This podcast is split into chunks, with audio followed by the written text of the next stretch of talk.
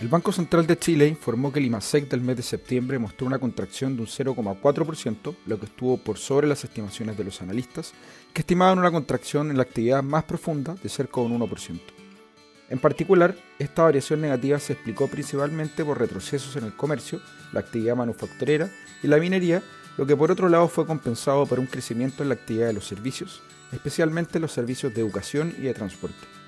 De esta manera, si bien la actividad de septiembre fue más positiva de lo esperado, esto no representaría un cambio en la tendencia negativa de la economía local.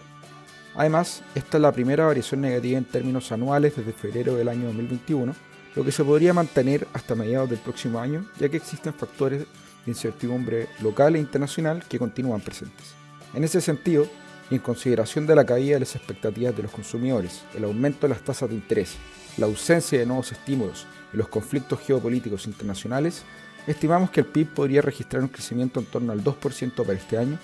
y una caída cercana al 0,9% para el año 2023.